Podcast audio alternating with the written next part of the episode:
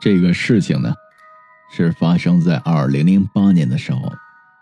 那个时候我还在学校里面读书，正巧赶上了放暑假，我就约了两个同学一起出去玩。那个时候的火车也是非常的慢，我们大概坐了十几个小时的车，终于抵达了地方。等我们到的时候，天已经黑了。由于时间太晚，我跟同学就临时在火车站找了一家小旅馆。因为假期出来玩的人特别多，老板告诉我们，只有最后一间房了。那个时候已经是晚上的九点多了，我们几个人困得不行，也就将就的住了下来。我们的房间是在二楼的最里面。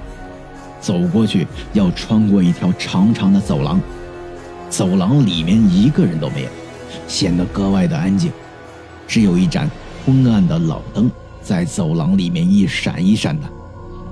我们几个人也都不敢大声说话，生怕吵着人家休息，只能低着头加快脚步的往前走。到了房间以后，刚推开门，一股阴冷的气息扑面而来。房间里面只有两张床，一张双人床，还有一张单人床。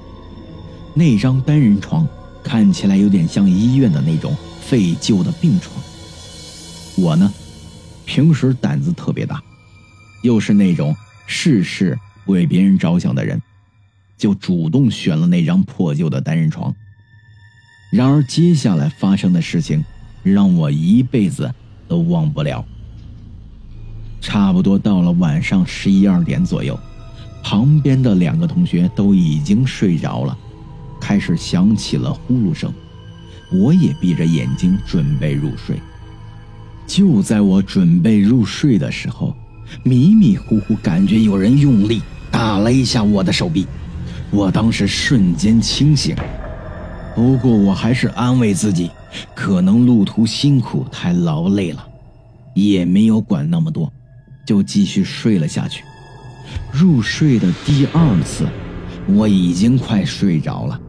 突然，我的手臂再次感觉被人狠狠打了一下，好像是在叫醒我。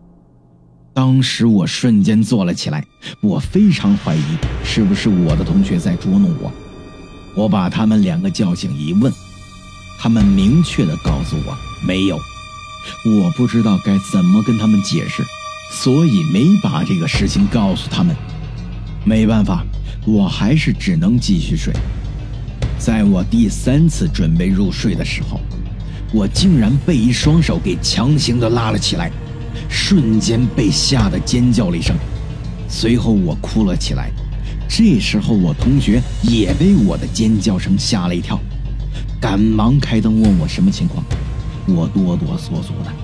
一边哭，一边跟他们讲了一遍事情的经过，他们也被吓坏了，一脸惊恐地看着我说：“有没有可能有人在恶作剧呀？”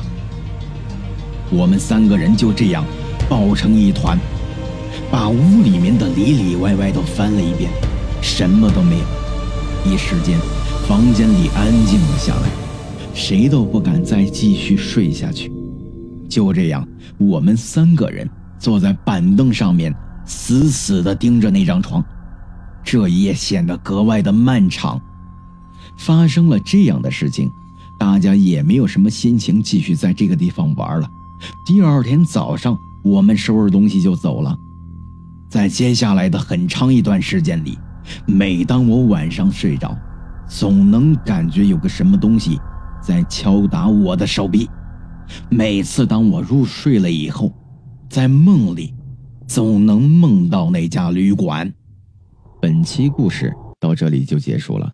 如果你们有什么雷同的，或者是亲身经历的，可以在下方留言。